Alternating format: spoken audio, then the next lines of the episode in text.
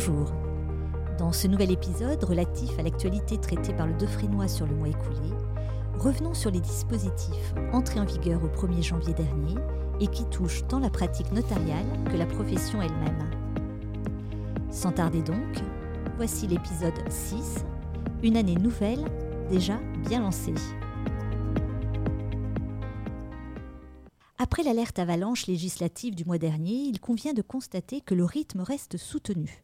Sans surprise, bien entendu, avec la loi de finances pour 2023, à la suite de laquelle nous vous invitons dès à présent à vous inscrire au rendez-vous fiscal 2023 du Defrénois, qui se tiendra sous forme de web formation le 13 mars prochain à 17h et à l'issue duquel, grâce à nos experts, vous serez en mesure d'analyser les dernières évolutions de la fiscalité du patrimoine, de maîtriser les impacts de ces évolutions sur la pratique et ainsi d'envisager les nouvelles stratégies patrimoniales.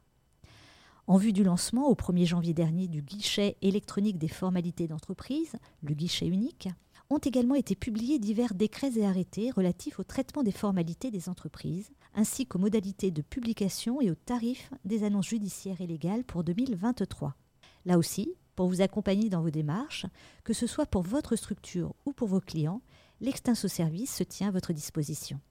Vague réglementaire enfin, puisqu'à la suite de sa condamnation par le tribunal administratif de Paris dans son jugement du 14 octobre 2021, à réparer les conséquences de ses manquements dans la lutte contre le changement climatique, l'État semble à présent vouloir accélérer le mouvement. Un décret du 27 décembre, pris en application de la loi climat du 22 août 2021, précise le contenu du carnet d'information du logement et les modalités de sa mise en œuvre, et un arrêté du même jour liste notamment les travaux ayant une incidence significative sur les performances énergétiques d'un logement. Deux décrets des 26 et 27 décembre 2022 apportent des précisions sur les actions ou opérations d'aménagement soumises à évaluation environnementale et sur les procédures d'autorisation d'urbanisme relatives aux projets d'ouvrages installés sur le sol de production d'électricité à partir de l'énergie solaire. Un arrêté du 22 décembre revient sur les exigences de performance énergétique et environnementale des constructions temporaires ou de petites surfaces, et des dérogations aux règles du PLU pour l'installation de dispositifs de végétalisation sont aussi prévues par un décret du 23 décembre. Alors vous le voyez, c'est une année nouvelle qui est déjà bien lancée. Et passons justement du côté de la profession qui connaît bien des évolutions.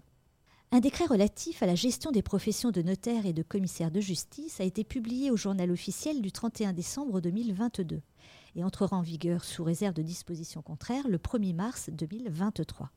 S'agissant plus spécialement des notaires, ce décret remanie certaines modalités d'application ou de réalisation d'opérations relatives à la transformation sociale et la cession des parts, à la constitution de sociétés de participation financière de profession libérale, les SPFPL, à la délivrance des autorisations de prolongation d'activité, ainsi qu'au changement de qualité ou d'affectation pour l'exercice de la profession.